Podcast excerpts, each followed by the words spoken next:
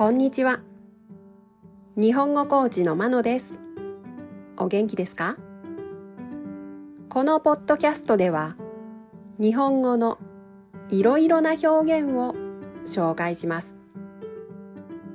このような表現を知っていると相手が言っていることがもっとわかるようになりあなたが言いたいことがもっと言えるようになります。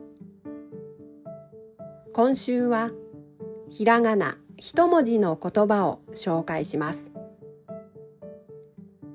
今日のひらがな一文字の言葉はなです。名は名前のことです。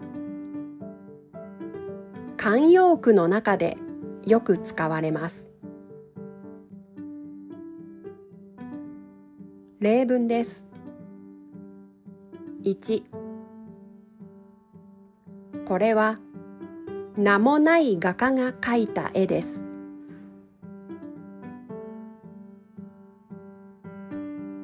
2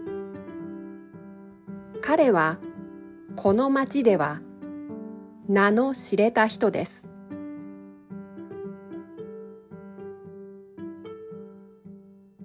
3この学校の卒業生には多くの有名人が名を連ねています。